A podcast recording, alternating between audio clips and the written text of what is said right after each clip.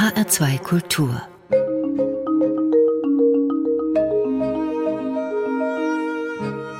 Doppelkopf Heute am Tisch mit Steffen Möller, Polenversteher. Gastgeberin ist Andrea Seeger.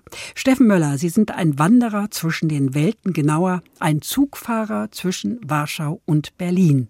Wechseln Sie eigentlich wochenweise das Land oder in längeren Sequenzen? Das ist unterschiedlich. Jetzt in letzter Zeit habe ich mehr Auftritte in Deutschland und bin fast eigentlich nur einmal im Monat für ein paar Tage in Warschau.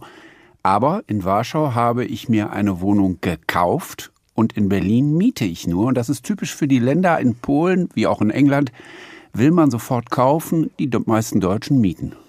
Naja, also Deutsche wollen auch kaufen. Äh, allein es liegt oft am Preis.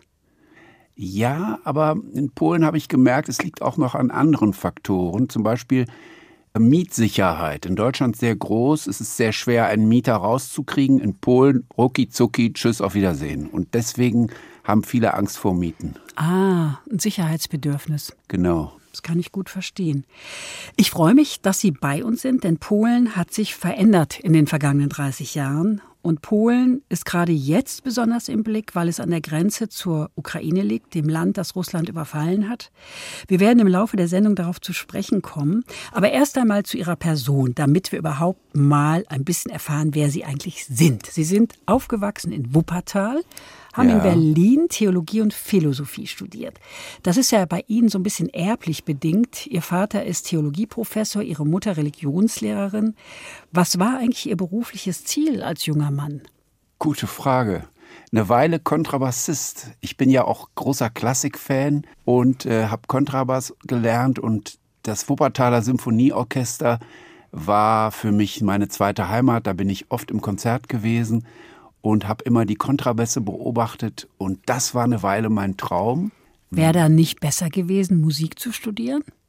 Ja, aber das habe ich leider nach zwei Jahren Kontrabassunterricht gemerkt, dass mein Talent nicht reicht und eigentlich vielleicht sogar auch das Instrument nicht. Äh, ich habe dann später in Krakau mal dieses Stück von Patrick Süßkind aufgeführt, dieses äh, für einen Schauspieler der Kontrabass, wo es so um die Frustration eines Bassisten mit seinem Instrument geht. Und das konnte ich gut nachvollziehen. Ja, also war das nichts mit dem Kontrabass. Aber mit dem Studium Theologie und Philosophie, was wollten Sie damit machen? Gar nichts. Ich wusste genau, dass, dass ich da weder Pfarrer werden möchte noch Philosophieprofessor. Ich weiß es nicht. Ich habe dann eben von Polen erfahren durch einen Aushang an Berlin, an der Mensa am Schwarzen Brett. Polnischkurs in Krakau, zwei Wochen, 600 Mark, das war 1993. War preiswert. Später vor Ort hat sich dann herausgestellt, äh, ja, aber ohne Verpflegung. Die musste ich mir dann noch. Oh. Äh, und äh, dann nach diesem Kurs, das war wunderbar, zwei Wochen in Krakau, tolle Sache, kam ich zurück nach Berlin und habe erfahren, dass in Polen die meisten Menschen weltweit Deutsch lernen. In den Schulen jetzt gerade im Moment sind es ungefähr noch 30 Prozent. Es sind weniger geworden in den letzten Jahrzehnten. Wenn man also Deutschlehrer ist in Polen, hat man sofort einen sicheren Job und als Native Speaker, so wie ich das ja dann war, habe ich sofort dann eine Arbeit in Warschau gefunden. Das war ein wichtiger Grund. Sie haben 1994 Examen gemacht, sind dann als Gastarbeiter nach Polen gegangen, haben sich da verdingt, aber sie wussten dann natürlich schon, dass sie als Deutschlehrer eine feste Stelle kriegen können. Genau, ich war happy, denn ich hatte in Berlin am Prenzlauer Berg eine äh, coole Wohnung, die aber leider noch Ofenheizung hatte. Und mhm. dort habe ich den ganzen Winter hindurch Kohle reingelegt. Das war furchtbar. Und in Warschau bekam ich dann eine Wohnung mit Zentralheizung. Ich war wirklich happy. Ich hatte einen Job. Übrigens mal ganz am Rande. Damals habe ich verdient 1994 in Warschau an diesem Gymnasium, wo ich gearbeitet habe als Deutschlehrer, 7,5 Millionen Slotti. Das habe ich dann meinen Eltern erzählt in Wuppertal. Da waren die happy, 7,5 Millionen. Dann haben sie es erstmal. Das klingt unser, echt viel. Ja, viel das haben sie, dann haben sie es unseren Nachbarn erzählt. Unser, äh, der Junge verdient 7,5 Millionen. Der ist übrigens in Polen. Das hatten sie vorher nicht so richtig mitgeteilt. Ja, und dann kam der 1. Januar 1995.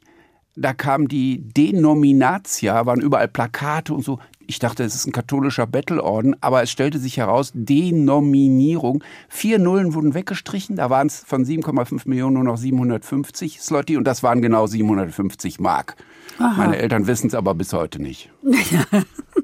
Also, Sie Millionenverdiener. Sie konnten relativ schnell die Sprache, finde ich, mit allen Ihren Zungenbrechern. Sind Sie ein Sprachtalent, Herr Müller? Dachte ich nicht. Also ich habe ja vorher Italienisch gelernt und an der Schule Englisch, Französisch. Wenn ich Englisch geredet habe, hat mein Bruder mir verboten, überhaupt zu reden, weil ich so einen starken deutschen Akzent habe. Im Polnischen habe ich eine neue Chance bekommen. Das gab es ja auch nicht in der Schule. Ne? Mhm. Da ist man nicht vorbelastet. Mhm. Und es lief super. Es ist aber wirklich schwer gewesen am Anfang. Sieben Fälle. Ja, und nun sagen Sie mal Ihren Zungenbrechersatz mit dem Schilf. Na gut. Przebrzeżenie chrząszcz brzmi w Trzcinie. Mhm. In Szczebrzeszyn, einer Kleinstadt in Südostpolen, die auch kein Pole aussprechen kann, in Szczebrzeszyn zirpt ein Käfer im Schilf. Ich glaube Ihnen das jetzt mal. Ja, müssen Sie. Ich habe sonst keine andere Chance. Nein. Ihr nächster Schritt nach dem Deutschlehrer und dem Deutschdozenten an der Uni war ein Kabarettprogramm auf Polnisch. Wie viele Menschen kamen denn zu Ihrem ersten Auftritt? 50. Das war in einem Keller in Krakau 2001. 50 Leute. Und darunter war ein Journalist von einer lokalen Zeitung, Aktivist, äh, da in Krakau. Der hat mein erstes Interview jemals im Leben mit mir gemacht. In der Garage der Redaktion, weil die Redaktion war voll, da war schon, saßen schon zwei Leute. Und plötzlich während des Interviews sah er auf dem Boden der Garage eine 100 Slotti-Note. Eine Banknote und sagte, hey, sei mal ruhig, warte mal, gehört die dir? Nee, sag ich, nee. Dann sagt niemand was, die gehört jetzt mir, wir werden hier so schlecht bezahlt. Das war mein erstes Interview. Mhm. Haben Sie eigentlich von Witzen über Deutsche gelebt, Steffen Möller? Ja, natürlich, das ist klar. Also das ist der große Bonus, den wir als Deutsche überall haben. Über uns gibt es überall Witze. Gut, dass ich kein Belgier bin oder Bulgare oder Norweger, über die gibt es überhaupt keinen einzigen Witz, kein Klischee, nichts. Über uns schon. Über uns jede Menge. Nur, Herr, das Schöne ist, die meisten Deutschlandwitze kennt man als Deutscher gar nicht. So wie übrigens umgekehrt die Polen die ganzen Autoklau-Diebstahlswitze nicht äh, kennen. Aber keine Sorge, ich bin eifrig dabei, die Bekanntschaft dieser Witze zu erhöhen. so gut. Was gibt's denn so einen typischen deutschen Witz oder typischen Witz über Deutsche, den wir nicht kennen? Naja, wir haben halt das Klischee vom Autodieb und die haben ein anderes Klischee, das kann ich Ihnen kurz veranschaulichen. Ein deutscher Tourist kommt in Polen in ein Geschäft für Jagdbedarf und sagt, guten Tag, ich hätte gern ein Messer. Der polnische Verkäufer guckt ihn an und sagt, sind Sie aus Deutschland? Ja, wir haben keine Messer. Komisch, denkt der Deutsche, da liegen doch Messer in der Vitrine. Haben Sie vielleicht Pistolen? Nein, wir haben auch keine Pistolen. Komisch, denkt der Deutsche, da hängen doch Pistolen an der Wand. Haben Sie vielleicht Granaten? Nein, wir haben auch keine Granaten. Entschuldigung, haben Sie was gegen Deutsche? Ja, Messer, Pistolen, Granaten. Jetzt wissen Sie ungefähr das Klischee, das man in Polen von uns hat. Ja. Wir sind die Nazis. Sie haben einen zweiten Platz gemacht bei einem Kabarettwettbewerb in Krakau. Haben Sie eigentlich deshalb die Rolle des deutschen Kartoffelbauern Stefan Müller bekommen in der Endlosserie Elvi Liebe? Das ist so eine Art Lindenstraße, nur mit sehr viel mehr Zuschauern. Ja, kann man so sagen. Es ging dann noch über einige Windungen weiter. Ich will auch nicht verhehlen, dass ich den Produzenten dieser Serie persönlich bedrängt habe, mich äh, in die Serie einzustellen. Warum? Ich wollte eigentlich in eine andere Serie, eine Arztserie als Arzt. Aber gut, dann wurde ich halt Kartoffelbauer auch nicht schlecht. Warum wollten Sie das denn unbedingt? Weil die Arztserie zu der Zeit noch die häufigst gesehene Fernsehsendung in Polen überhaupt war. Sonntagnachmittags 10 Millionen Zuschauer von 38 Millionen Polen, 10 Millionen. Da kann Gottschalk nur von träumen. Aber zum Glück würde ich dann Kartoffelbauer, weil die, die Bauernserie, also diese Elvi Liebe-Serie, spielt ja zum Großteil auf dem Land in der Nähe von Warschau, die wurde dann noch populärer. Aber warum wollten Sie unbedingt in einer Serie mitspielen? Na, ich habe doch Philosophie und Theologie studiert. Ach so. Nein, also äh, fiel mir nur gerade ein, weil ein Dozent während meines Studiums in Berlin, hier an der FU, meinte mal während eines Hegel-Referates zu mir, guckte er mich so an und sagte, ich sehe dich mehr in einer Fernsehserie als hier an der Uni. Und der Mann hatte recht. Nett.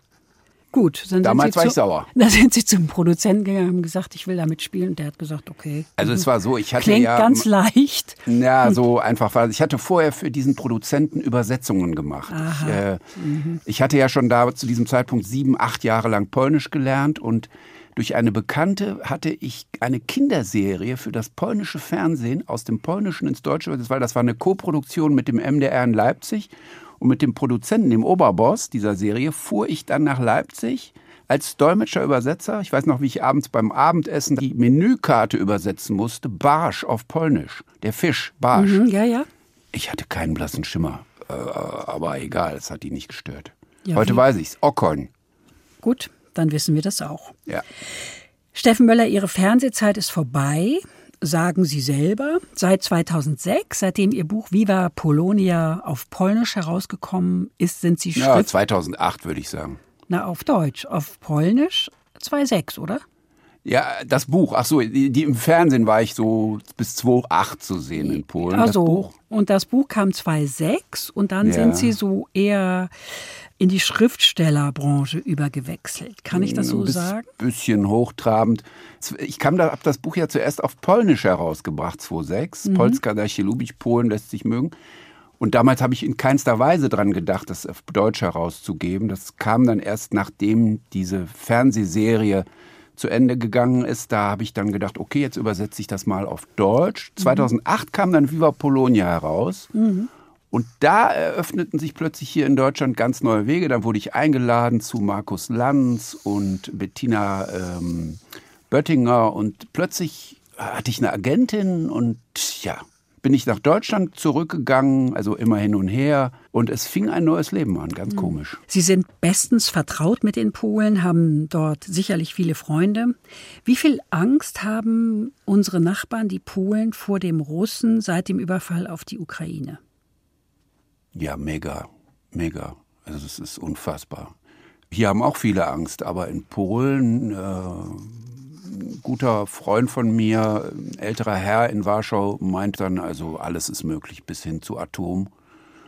Und äh, ich meine, Polen und Russland ist ja sowieso traditionell sehr schwierig. Dabei wissen viele Deutsche, glaube ich, nicht, dass das sehr ähnliche Sprachen sind. Ein Satz, den man in Polen übrigens nicht so gerne hört, die diese Animositäten oder diese ja, Hass, muss man von polnischer Seite. Ich glaube, von die Russen sehen das cooler, aber wenn man dann sagt, hier eure Sprachen sind ähnlich, hatte ich schon bei einem Auftritt in Deutschland, hatte ich schon Proteste aus dem Publikum. Bei mir sind ja immer viele Polen. Was stimmt doch gar nicht. Was sage ich, stimmt nicht? Was heißt denn Chleb? Brot, ne? Brot heißt auf Polnisch Chleb, auf Russisch Chleb. Äh, das Ohr, Ucho, heißt auf Russisch Ucho.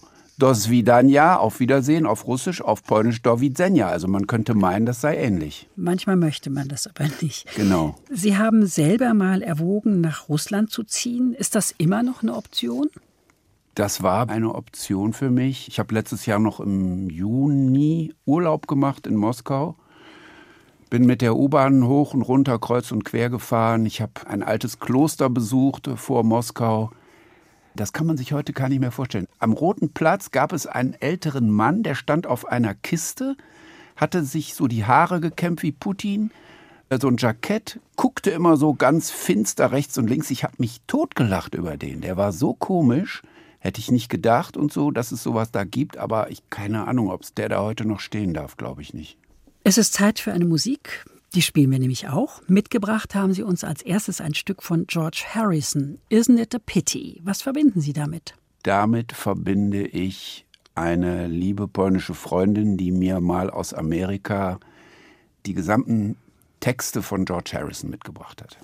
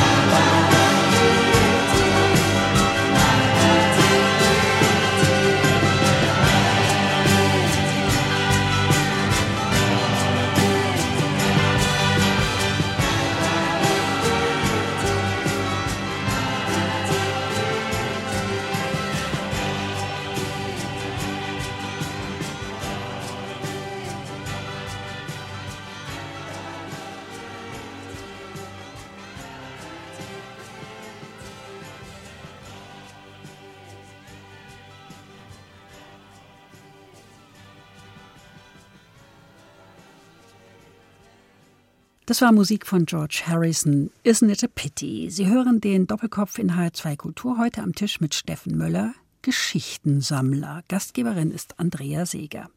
Ihr Buch Viva Polonia ist 2008 in Deutschland erschienen. Damit wurden Sie auch hierzulande bekannt. Sie haben das gerade erzählt. In kurzen Episoden bringen Sie uns den polnischen Alltag näher. Sie erzählen was über Aberglauben, Gastfreundschaft, Liebe, Leichtigkeit. Haben Sie das eigentlich alles selber erlebt?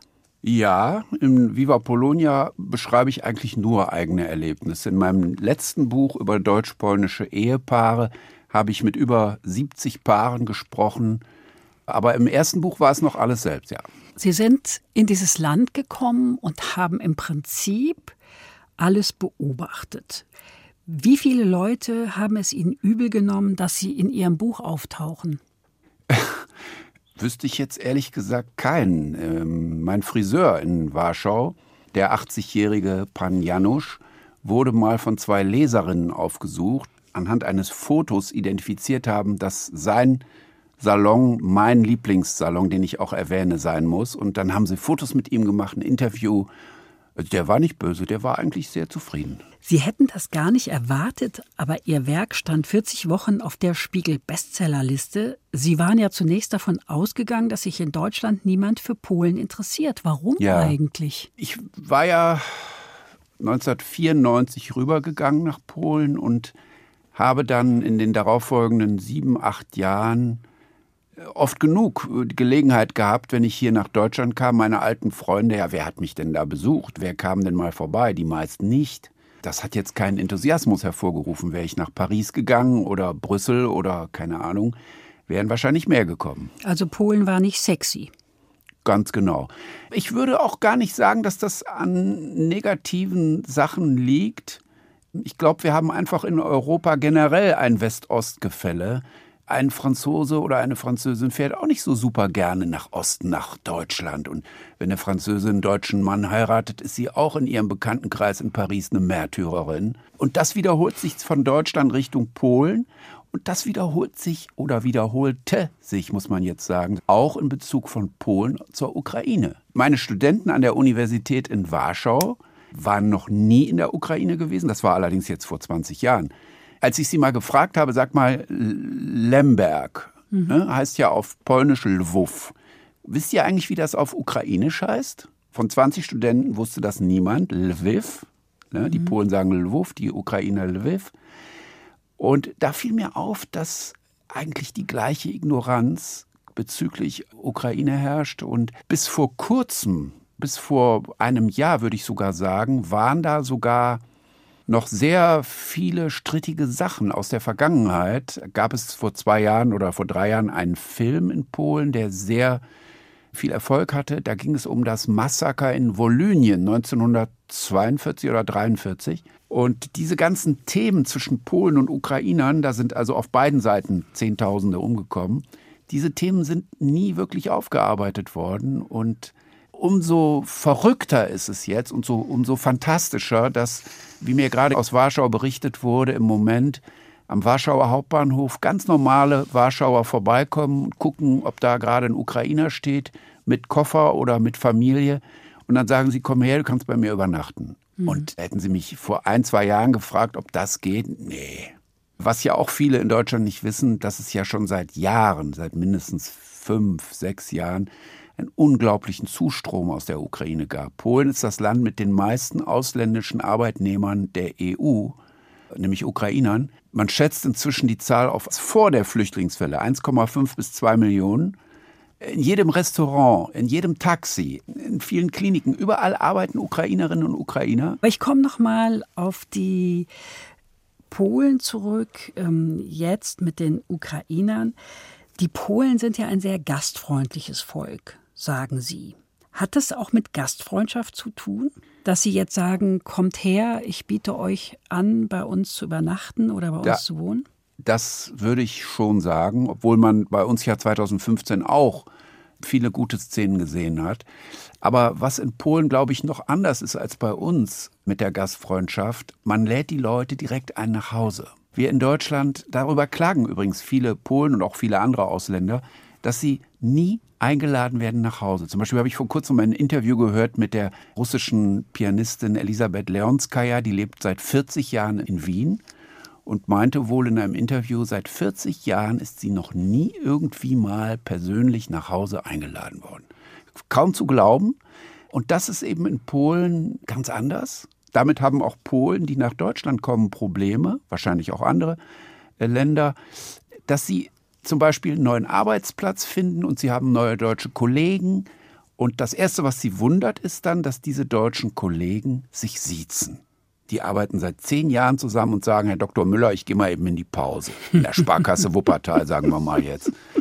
Was? Das kennen die nicht, weil in Polen, in der Firma gibt es zwar sehr starke Hierarchie, aber auf einer Ebene, wenn man so, ne, dann duzen sich alle. Und das Zweite, dann kommt der polnische neue Kollege und sagt, ach so, ja, wir sind ja jetzt schon zwei Wochen hier, äh, Kollegen, dann würde ich euch gerne mal nach Hause einladen. Meine Frau kocht was für uns. Was? Das hat Dr. Müller in 40 Jahren Sparkasse Wuppertal noch nicht erlebt, dass er mal nach Hause eingeladen wird zu seinen Kollegen. Ja, ich erkläre das immer, bei uns wird getrennt. Ne? Es gibt Privatsphäre und öffentliche Sphäre. Und das ist in Deutschland sehr stark unterschieden. Ja, das kann ich jetzt nicht so unterstreichen, aber ich komme auch aus einer anderen Branche, da ist das ein bisschen anders. Die Journalisten liegen sich alle in den Armen. Nicht alle. okay. Aber wir siezen uns zum Beispiel nicht. Also die meisten von uns duzen sich. Das ist mhm. nochmal, glaube ich, was mhm. anderes. Ja, und auch 2015, als die Flüchtlinge kamen. Also ich kenne ganz viele Menschen, die Flüchtlinge aufgenommen haben. Das haben wir auch getan. Also Gut, dann habe ich wahrscheinlich vorschnell verallgemeinert. Es gibt immer so eine und so eine, ja, und die gibt es ja in jedem Land. Ich finde es immer ganz schwierig zu sagen, die sind so. Äh, natürlich, das habe ich ja auch erlebt in Polen, meinetwegen an dieser Schule, wo ich in Warschau als Deutschlehrer gearbeitet habe. Da wurde ich plötzlich mit sehr vielen Deutschlandbildern konfrontiert. Die Deutschen sind immer so geizig, die Deutschen sind dies und jenes. Ich konnte das dann auch meistens nicht so richtig bestätigen, aber ich muss zugeben, ich habe dann in Polen doch ein anderes Bild gewonnen, weil mir auffiel, dass ich solange ich in Deutschland war, habe ich mich halt ganz normal unter meinen Freunden und Bekannten aufgehalten und die anderen um mich herum, das waren Fremde. Und jetzt plötzlich, meinetwegen im Sprachkurs an der Uni Warschau, habe ich dann andere Deutsche kennengelernt und wir waren auch alle plötzlich zusammen, weil wir waren ja Deutsche, da müssen wir ja alle zusammengehören. Mhm. Äh, und da habe ich dann viele Leute kennengelernt, die ich so in Berlin nicht so kennengelernt hätte es ist eine wunderbare Freundschaft auch draus geworden. Aber da waren auch ein paar Leute dabei, wo ich das Gefühl hatte, ach so, das sind jetzt auch meine Landsleute. Hm, das sehen die hm. Polen dann auch. Da muss ich dann eben auch manchmal zugeben, ja, okay, äh, es gibt eben auch Deutsche, die anders sind, als ich mir das so wünsche, ja. Ja, ja. Wenn Sie gemeinsam mit Polen ein Lokal besuchen, ist es keine gute Idee, die Rechnung zu teilen, oder Steffen Müller? Oh, das ist ganz übel. Also noch schlimmer ist es beim ersten Date. Äh, hat mir eine Polin geschrieben, sie war in Marburg, wurde sie angesprochen in der Bibliothek von einem sehr gut aussehenden Jurastudenten. Der hat sie eingeladen zum Essen. Sie war im siebten Himmel, weil sie sagt, in Deutschland wird ja sowieso nicht geflirtet und angesprochen wird man auch nicht. Aber der hat's gemacht und sie war total happy. Ja, wo geht's denn hin? Ja, in die Mensa. Dann hat er sie in die Mensa eingeladen. Okay, na gut, dachte sie. Und dann sind sie zusammen da durch reingegangen und sie hat sich ihr Tablett voll gemacht. Sie gingen zu zweit zur Kasse und dann kostete das bei ihr 7 Euro irgendwie 50. Und da hat der Deutsche gesagt, du, sorry, auf meiner Karte sind nur noch 5 Euro, musst du selber zahlen. äh, sie hat sofort anschließend seine Nummer aus dem Telefon gelöscht, hat sie geschrieben. Und heute bereut sie es, weil sie gemerkt hat, das war kein Blödmann, sondern es war einfach normal. Steffen Müller, Sie attestieren den Polen eine große Offenheit seit dem EU-Beitritt 2004, im Gegensatz zur verengten Sichtweise der Deutschen. Wo sehen Sie die, die Verengtheit äh, der Deutschen? Das hat viele, viele Aspekte. Also die Polen sind generell europafreundlich gewesen 2004. Ich war ja auch in so einer anderen Fernsehsendung dabei in Polen Europa Dacie lubić, Europa lässt sich mögen. Und da saßen wir, ein Engländer, eine Französin, ein Italiener, ein Spanier.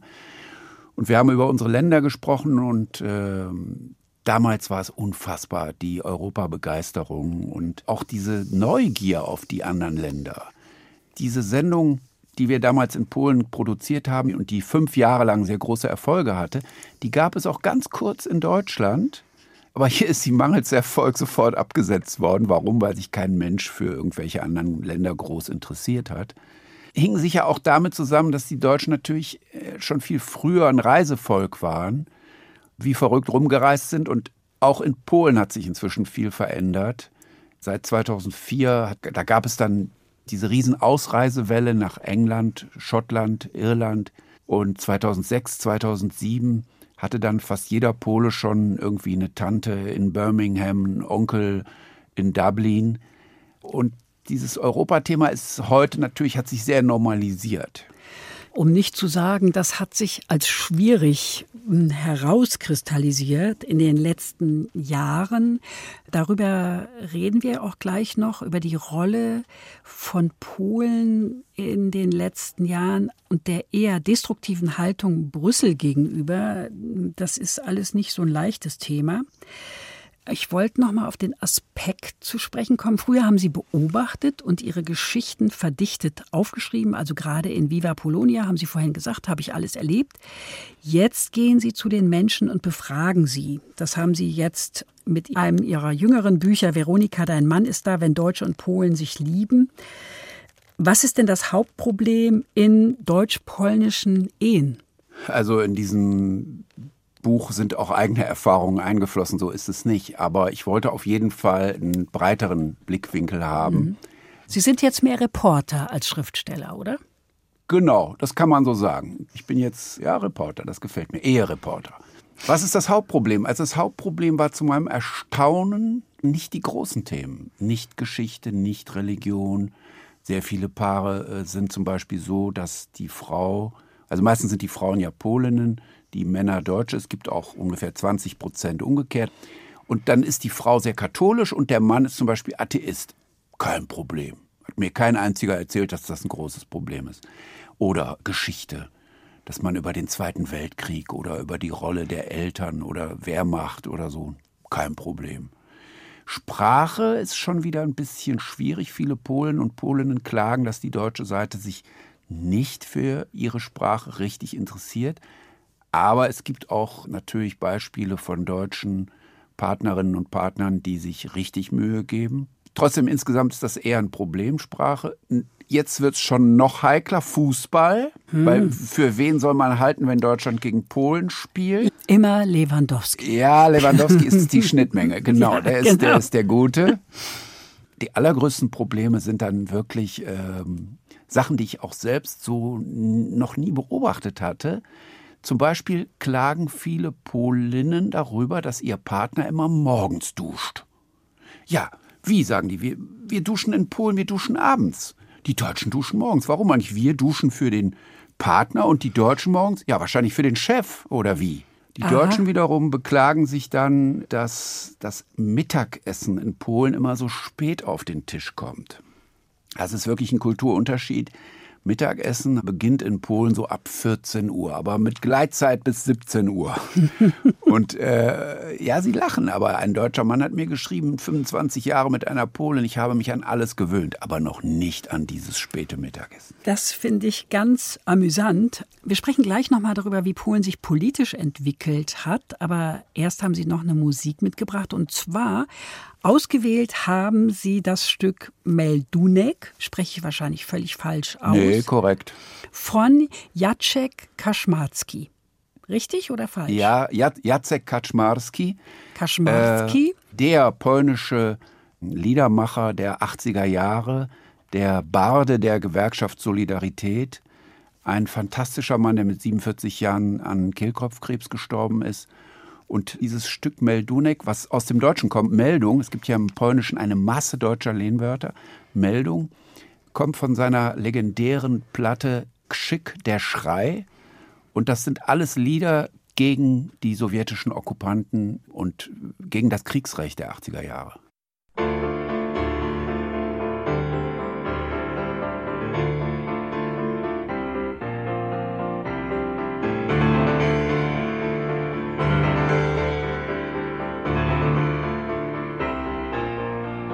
kamieniołomach moi ludzie pracują szybko i dokładnie.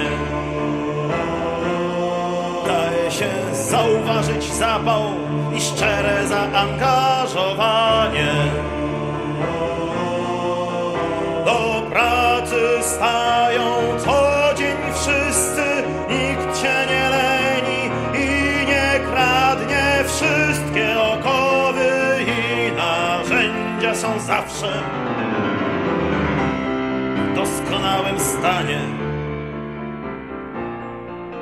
Praca przebiega zgodnie z planem, marmur jest tu najwyższej klasy. Śmiertelność niska, stan fizyczny kontrolujemy przez badanie.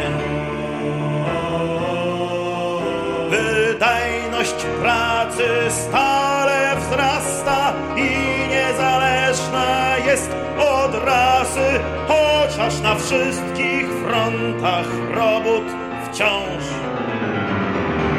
Najwytrwalsi są Germanie. Wszyscy zdajemy sobie sprawę, ile dla państwa trud nasz waży, dzięki któremu staną gmachy, co świat zadziwią swym ogromem. Place, ulice, proste drogi, łuki triumfalne dla cesarzy, porty, świątynie i posągi gospody i publiczne domy. W nich nasza cząstka trudów tłumu, duma, co przetrwa wieki całe. Stąd czerpiemy swoją siłę, choć po nas nie zostanie znaku. Lojalni i do końca wierni, będziemy marmur kuli dalej, o czym melduje dziś, jak co dzień starszy niewolnik. Trak Spartacus.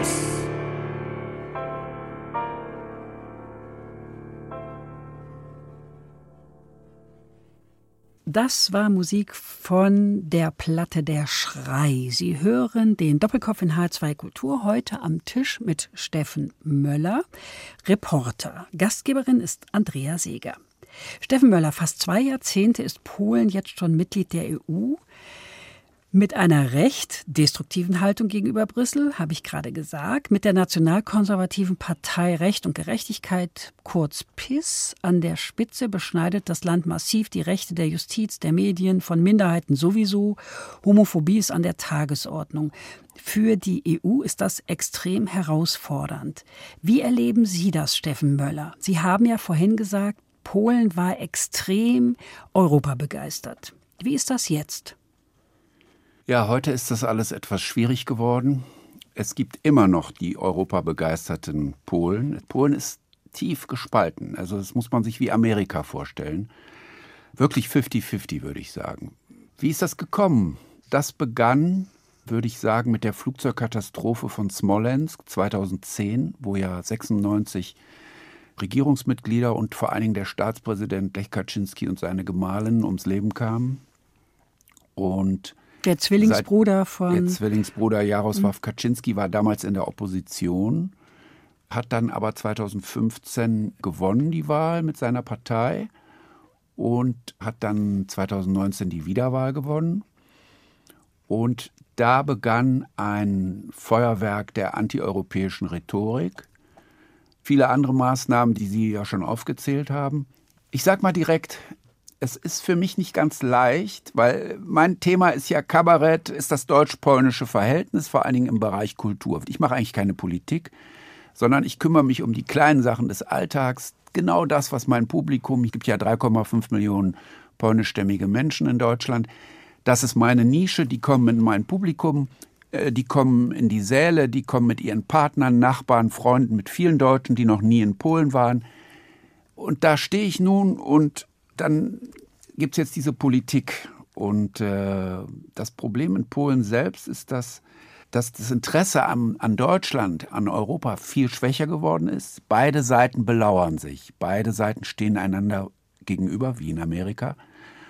Und wenn ich dann ankomme mit meinem deutschen, polnischen Thema, dann sagen einige, ja, ist ja alles schön und gut, aber Steffen, erzähl uns mal lieber einen Witz über die Peace.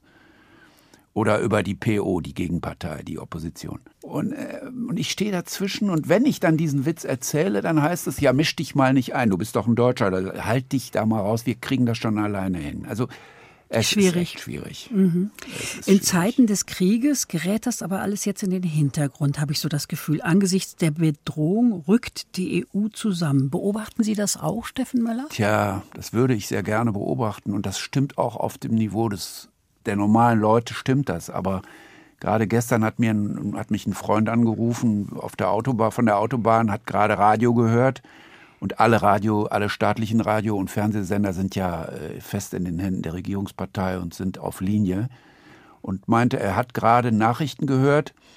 Und da wurde es so dargestellt, dass äh, ohne mh, Premierminister Morawiecki die Ukraine schon längst besiegt wäre, aber Morawiecki ist äh, mehrmals nach Deutschland gereist und hat mit Olaf Scholz gesprochen, hat ihn überzeugt, Waffen zu liefern. Ohne Morawiecki wäre da gar nichts mehr in der Ukraine. Also, Ach wenn man so. solche Geschichten hört, wird man schon wieder wütend. Macht Sie das wütend? Ja, das macht mich manchmal wütend. Manchmal versuche ich drüber zu lachen, aber ich war nie ein Mensch, der auf Demos geht. 2016 war ich auf meiner ersten Riesendemo in Warschau. Hat nichts gebracht, wie man gesehen hat. Ähm, Aber- was war das Ziel? Na, da ging es um die Veränderung des Verfassungsgerichtes in Polen. Ja, Sie sagen, Immigration steht in Polen nicht auf der Tagesordnung. Was meinen Sie damit?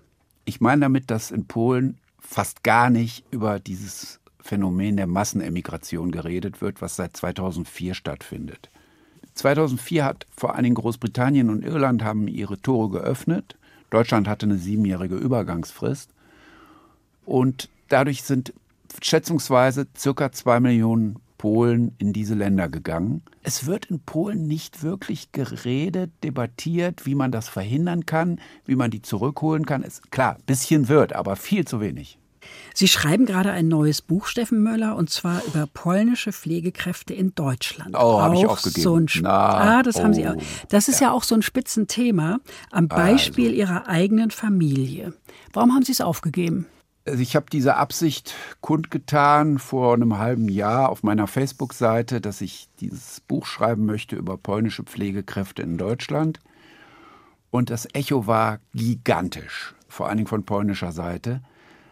Was stellte sich aber leider heraus? 90 Prozent negative bis haarsträubende Geschichten. In dem Moment habe ich mir überlegt, Moment mal, was ist eigentlich das Ziel meiner Bücher? Das Ziel meiner Bücher ist, die Leute auf Polen neugierig zu machen. Natürlich möchte ich jetzt nicht die Dinge nur beschönigen, aber es gibt in Polen so viel. Warum lebe ich seit fast 30 Jahren gerne in Polen? Weil es dort eben sehr viel gibt, was ich hier vermisse in Deutschland. Was denn zum Beispiel? Humor am helllichten Tag, dass der Schaffner äh, rumläuft und irgendwie, ah, lass mich alle in Ruhe, da hat sich wieder einer eingeschlossen drüben, raucht äh, in der Toilette, ist mir doch alles scheißegal, soll er doch rauchen. Keine Ahnung, vor allen Dingen die Herzlichkeit im Geschäft. Man kommt in Pläuschchen hier in Brandenburg, in Berlin ist das nicht so ganz einfach mit der Herzlichkeit. Ich war vor kurzem in Guben an der Grenze, Grenzstadt Guben, zweigeteilt, äh, rübergelaufen auf die polnische Seite, Gubin. Und ich bin da in ein Geschäft gegangen, schwupp war ich im Gespräch. Dieser Unterschied, ja. Also ich würde kurz sagen, der Alltag in Polen fällt mir wesentlich leichter, ist wesentlich angenehmer. Sie haben für Ihre Verdienste um das deutsch-polnische Verhältnis das Bundesverdienstkreuz bekommen. Wie stolz sind Sie darauf? Also ich bin da stolz drauf. Das war wichtig vor allen Dingen auch für meine Eltern, die ja die Hände gerungen haben, als ich 1994 nach Polen ging. Was willst du denn in Asien? Komm doch zurück. Geh doch nach Paris, geh doch nach irgendwo Amerika. Aber dann Bundesverdienstkreuz, ja, da sind sie dann nach Warschau gekommen, in der Botschaft, Botschafter, große Sache. Da war ich happy. Was steht denn bei Ihnen als nächstes Projekt an, Steffen Möller? Also im Augenblick tue ich bzw. versuche seit fast drei Jahren mit meinem neuen Buch Veronika, dein Mann ist da, durch Deutschland und Polen zu touren. Jetzt kam Corona dazwischen, zwei Jahre, irgendwie 24 Auftritte wurden verschoben, davon die Hälfte für immer abgesagt. Äh, jetzt kommt dieser Krieg. Fragen Sie mich wirklich was leichteres, was ich als nächstes mache. Also ich hoffe, dass ich mal wieder so ein bisschen normal auftreten kann. Dann frage ich mal andersrum, können Sie als Künstler gut noch leben? Finanziell? Mhm. Ja, ich habe ein paar Ersparnisse. Ich komme schon irgendwie rum.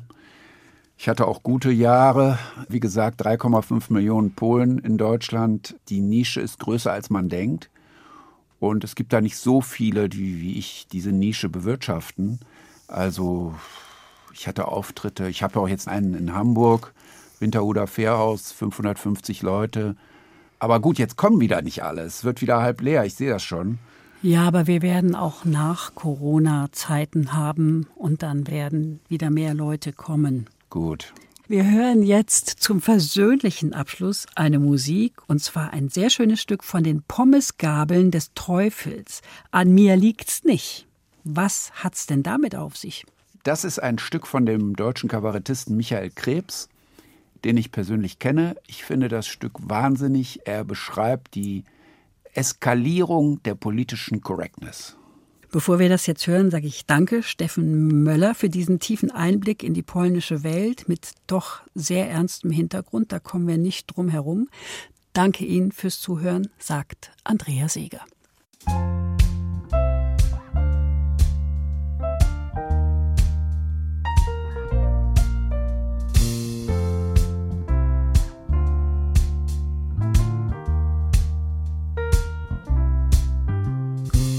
Ach echt, du wirst jetzt Vegetarier? Also ich leb ja schon lang vegan. Hm, du hast ein Hybridauto.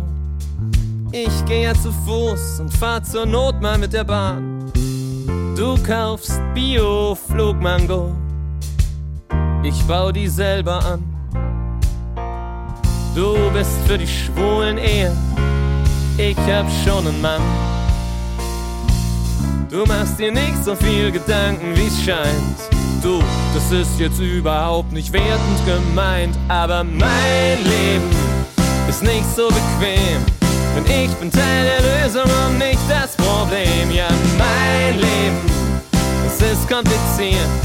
Denn ich denk nachhaltig orientiert und falls die Welt doch irgendwann zusammenbricht, an mir liegt's nicht.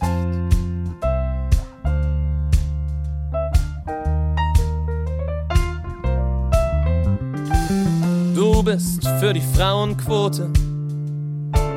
Ich bin für alle Menschen da. Du trägst Bio-Fairtrade-Mode. Ich mach FKK. Du hast ein Patenkind in Afrika. Davon hab ich drei Stück adoptiert. Du findest Muslime voll okay. Ich bin konvertiert. Dir ist die Zukunft nicht so wichtig, wie's scheint. Du, das ist jetzt überhaupt nicht wertend gemeint, aber mein Leben ist nicht so bequem. Denn ich bin Teil der Lösung und nicht das Problem. Ja, mein Leben ist kompliziert wie Latein. Was ich konsumiere, muss nachhaltig sein. Und falls die Welt doch irgendwann zusammenbricht, an mir liegt's nicht.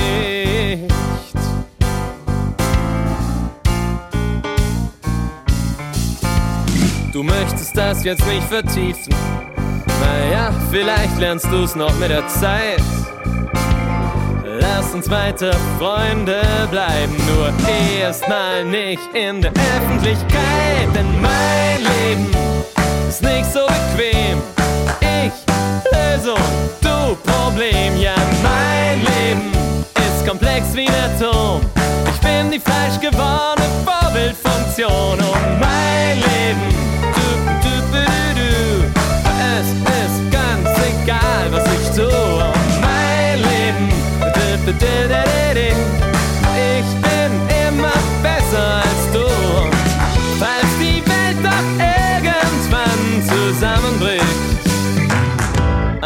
mir liegt's nicht.